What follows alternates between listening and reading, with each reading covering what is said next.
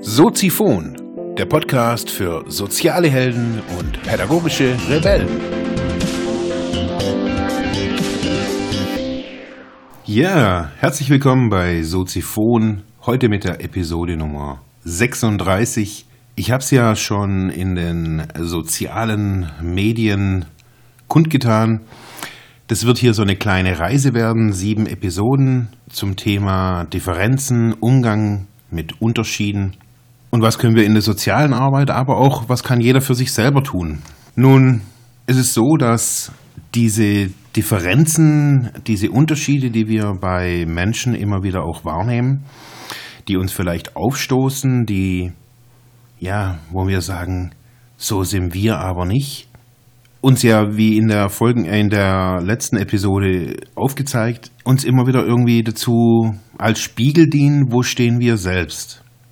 Wo stehen wir mit unserer Gesellschaft, mit unserer Nation, wenn man so sagen möchte? Was für eine Identität braucht jeder für sich selbst? Und die soziale Arbeit bedient sich jetzt schon seit ja, vielen Jahren unterschiedlicher Paradigmen oder unterschiedlicher Ausrichtungen in diesem Bereich. Ja, was man so allgemein kennt, das nennt sich in der Fachsprache Differenzminimierung.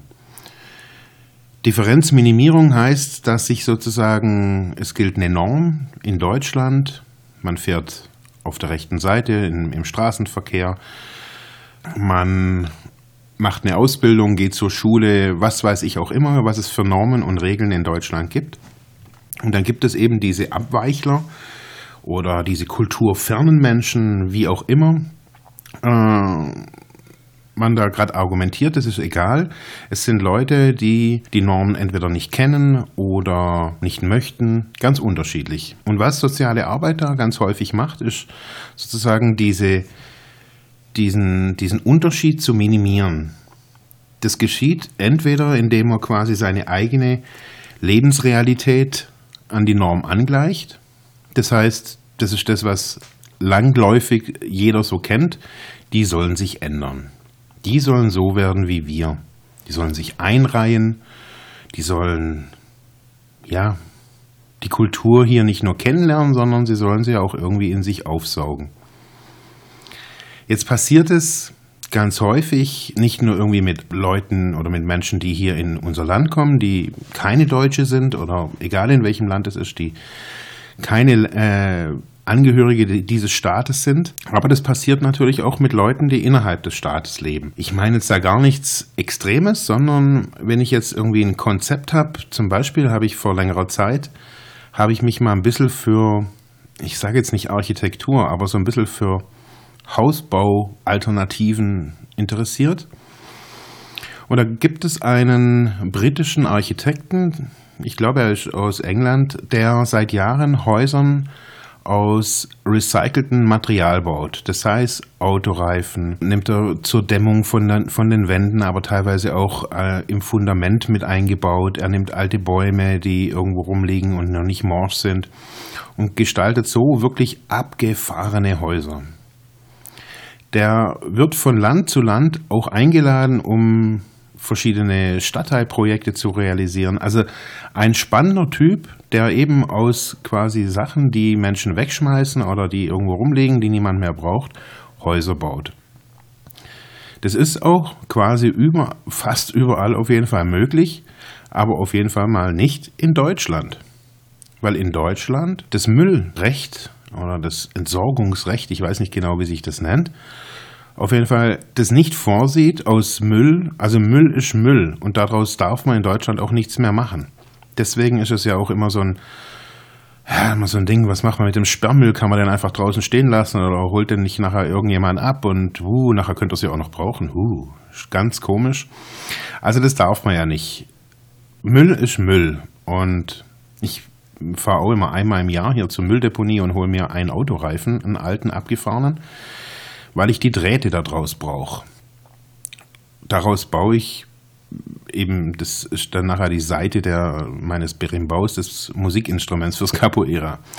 Das ist ein Hickhack, diesen einen Reifen zu kriegen. Weil ich könnte ihn ja irgendwie illegalerweise irgendwie draufschrauben, aber der ist schon irgendwie als Müll deklariert. So, wie komme ich jetzt irgendwie von diesem Müll aus äh, auf Unterschiedlichkeit und Differenz? Es ist ganz einfach. Wir versuchen Menschen in unseren mit unseren Prozessen, mit unseren in unseren Einrichtungen auf der einen Seite verkaufen wir hier Individualität, Integration, Inklusion und was auch immer. Wir verkaufen tolle Worte, auch als Sozialarbeiter. Aber was wir zu einem ganz großen Teil eben tun, ist, dass wir die Lebensrealitäten der Menschen an die Normen angleichen. Das heißt, das Individuum muss sich anpassen. Der Mensch, der hier reinkommt, der Mensch, der hier drin ist, soll sich oder muss sich an das Reglement Deutschland jetzt sozusagen halten. Jetzt gibt es aber immer wieder auch Dinge, die, wo man feststellt, dass diese Reglements einfach sinnlos sind, über, überarbeitet oder veraltet auch sind oder teilweise auch ja gegen das Grundgesetz, gegen die Menschenwürde und so weiter sind. Aber dennoch gibt es die und es gibt auch Menschen, die das natürlich auch mit ja mit ihrer begrenzten Sicht, sage ich jetzt einfach mal, in, in ihrer Tätigkeit auch durchziehen oder durchführen müssen. Ein aktuelles Beispiel werdet ihr morgen hören.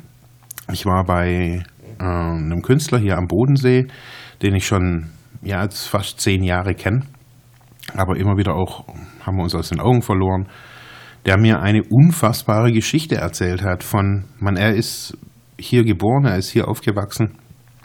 Ähm, ja, ihr werdet es morgen hören, wo es einen unglaublichen Streit um, um Lebensraum gibt und ja, mein Sozialarbeiterherz während diesen, diesen, dieses zweistündigen Interviews wirklich echt geblutet hat. Aber dazu morgen mehr. Ja, wie gehen wir mit diesen, mit diesen Unterschiedlichkeiten um? Und wir haben tolle Konzepte. Meines Erachtens haben wir wirklich wahnsinnig gute Konzepte, besonders in der sozialen Arbeit. Da kann sich, da kann sich viele, da können sich viele Personalabteilungen, viele, viele Personalchefs oder Human Resource Manager echt was davon abgucken.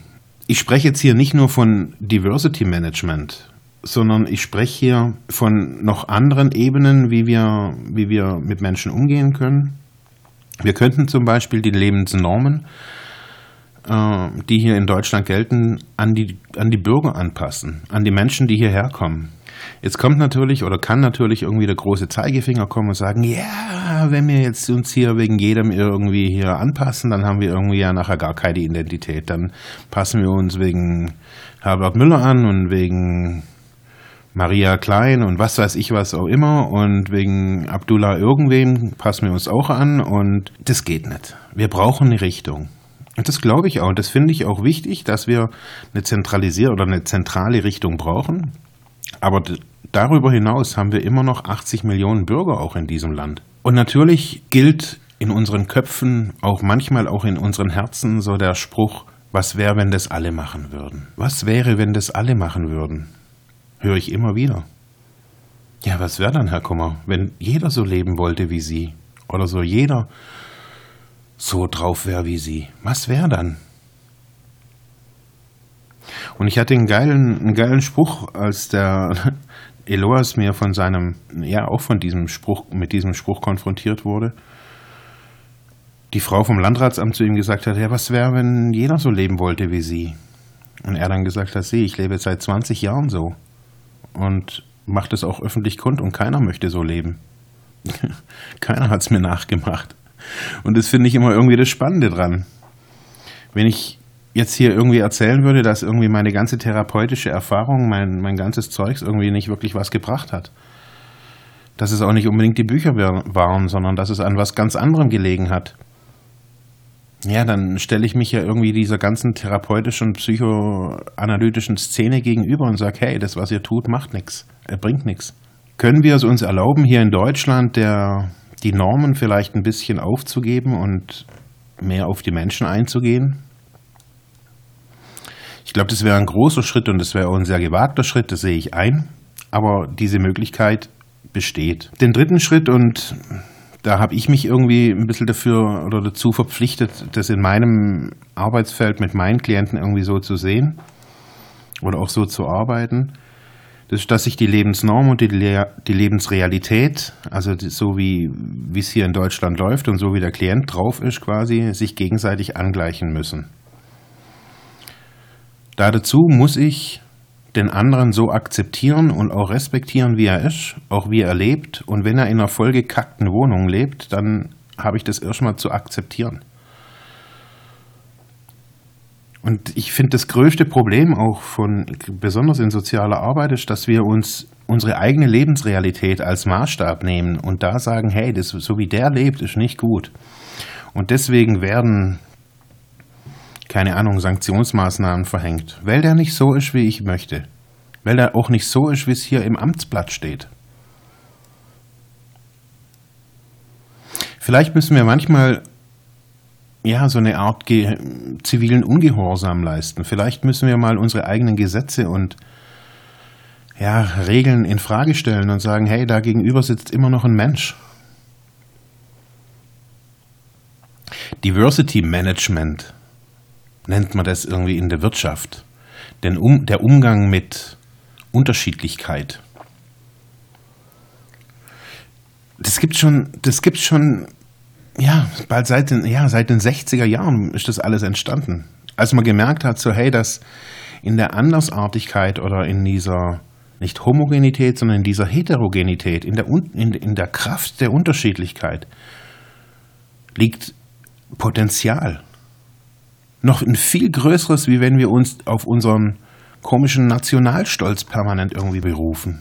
Wir können natürlich sagen, hey, im Diversity Management zum Beispiel, wenn wir so, ein, so einem Weg folgen oder so einem Modell folgen, wir schauen, okay, wo kommen diese Menschen her, was haben die für ethische Hintergründe, für Geschlechter, Bildungsabschlüsse. Und wir versuchen, die, die Menschen so zu sehen, was sie haben mit ihren Kompetenzen auch wenn es Kritiker gibt, die sagen, ja, es geht nur um Gewinnmaximierung. Natürlich geht es immer wieder um eine Gewinnmaximierung auch in diesem Bereich. Aber es geht auch um Menschen. Und es geht darum, dass Menschen auch zufrieden sind und zufrieden arbeiten können. Und ebenso gibt es auch zum Beispiel so eine, ja, so eine verhaltensbezogene Diversität. Dass es nicht nur, ja, dass es nicht nur die gibt, die morgens um acht im Büro sitzen, sondern es gibt auch welche, die sind produktiv von, keine Ahnung, von elf bis drei. Und dann brauchen die auch nicht um acht da sein. Das sind alles Modelle, die wir vielleicht kennen, die wir, von denen wir mal gehört haben, die vielleicht auch schon mal in der Fortbildung uns näher gebracht wurden. Aber so wirklich leben tun wir sie noch nicht. Wir haben für alles Beweise, wir haben für alles Studien, wir haben für alles Belege. Es ist so vieles evident, was wir tun könnten, was wir tun, eigentlich sogar tun müssen weil es, unser, unser Auftrag ist. Was soll das, einen Sozialarbeiter morgens um 7.30 Uhr irgendwo in eine Schule zu stecken, wo, wo alle erstmal im Unterricht sind? Was soll das? Die Leute irgendwie, ja, bis abends um 22 Uhr arbeiten zu lassen. Menschen haben eine andere Taktung, auch wenn sie die Industrie, die Wirtschaft oftmals und auch die Sozial, der soziale Bereich oftmals nicht sehen mag. Menschen sind so früh am Morgen oftmals noch gar nicht produktiv. Diese anderen müssen wir nicht gleich machen und sagen, hey, du musst um 7.30 Uhr anfangen, du musst es lernen. Das muss man nicht lernen. Ich habe das für mich auch herausgefunden, dass ich morgens um die, um die Uhrzeit nicht produktiv bin. Also muss ich auch nicht im Büro hocken. Das musste ich auch über verschiedene Anstellungsverfahren, über Anstellungen rausfinden, dass ich, ja, dass ich nicht geboren bin, um, um 8 Uhr aufzustehen, aber dass ich geboren bin, um effizient zu sein manchmal. Ja, das kann ich unterschreiben. Und das zu tun, wo ich gut bin, ja. Aber nicht, indem wir meine Realität an die Realität der Firma oder an. Das funktioniert nicht. Dann werde ich unglücklich. Dann werde ich unzufrieden. Dann werde ich auch, bin ich auch nicht mehr produktiv. Und genauso ist es mit den Menschen, die hierher kommen, die hier reinkommen. Da sind bestimmt genügend Leute dabei, die ziehen unseren deutschen Staat ab. Die ziehen den ab bis aufs letzte Hemd sage ich jetzt mal. Hey, die könnte man alle in ein neues Bundesland ver verfrachten mit den Deutschen, die auch den Staat ausziehen bis aufs letzte Hemd. Die zu faul und bequem in, in ihrer Scheißbude sitzen und diese Möglichkeiten nicht sehen. Das können wir alles tun und so können wir auch denken.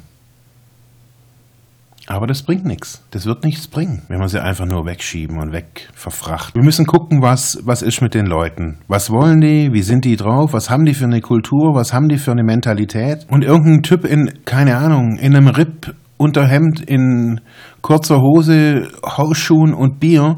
Ist das die Norm, wenn er sich morgens die, Bierze äh, die Bildzeitung kauft? Ist das die Norm? Muss man in Deutschland Fußball gucken, weil jetzt gerade EM ist? Ist das die Norm? Muss man Apple-Produkte kaufen? Ist das die Norm? Muss man in Urlaub fahren, fliegen? Was ist die Norm? Silvia Staub-Bernasconi, eine der großen Sozialarbeiterinnen unserer Zeit, muss ich schon echt sagen, hat gesagt, dass das Einzige, was nicht definiert ist in unserer Gesellschaft, ist die Normalität. Wir definieren uns einen ab und versuchen aus- und einzugrenzen, wie, es uns passt, wie die politische Lage ist und wie die, unsere Stimmung ist. Wir versuchen, irgendwelche Leute zu begrenzen, zu ja, klein zu halten, weil wir selber klein sind, weil wir sonst eine auf den Deckel kriegen, wenn wir es dem genehmigen. Und erst ein Grauhaariger aus der Politik darf das dann nachher absegnen. Wir leben manchmal in einer Farce. Und ich glaube, wir können einfach hingehen. Wir können hingehen und sagen, hey, ich kaufe mir mal ein Buch zu Diversity Management und ich kaufe mir mal ein Buch zur sozialen Arbeit. Wie gehen die damit um, mit Veränderungen? Und gucke mir das in einer ruhigen Minute an und bild mich weiter. Nicht mit einer 90 Cent oder 1,10 Euro Zeitung aus dem Kiosk, sondern ich kaufe mir mal zwei Bücher. Als Projekt für diesen Sommer und überlege mir mal, hey, wie gehe ich mit Unterschiedlichkeiten um? Wenn mir der nicht passt in seiner Lederhose oder wenn mir der nicht passt mit seinem blöden Smart. Wenn der immer blöd irgendwie auf meinem Parkplatz parkt. Wie gehe ich damit um? Mit Spießern, mit Punks, mit Nazis, mit Fußballfans, mit Rauchern, mit Drogenabhängigen. Wie gehe ich damit um? Unsere Gesellschaft definiert sich über Unterschiedlichkeit, weil jeder unterschiedlich sein möchte. Aber als Gemeinschaft wollen wir alle gleich sein. Das geht halt nicht. Wir brauchen wieder eine neue Orientierung. Wir brauchen Methoden aus der sozialen Arbeit in die Wirtschaft rein und aus der Wirtschaft in die soziale Arbeit rein. Ich wünsche euch noch einen schönen Tag, genießt das Wetter und lernt neu Unterschiedlichkeit zu akzeptieren, ohne den anderen klein zu halten. Dankeschön.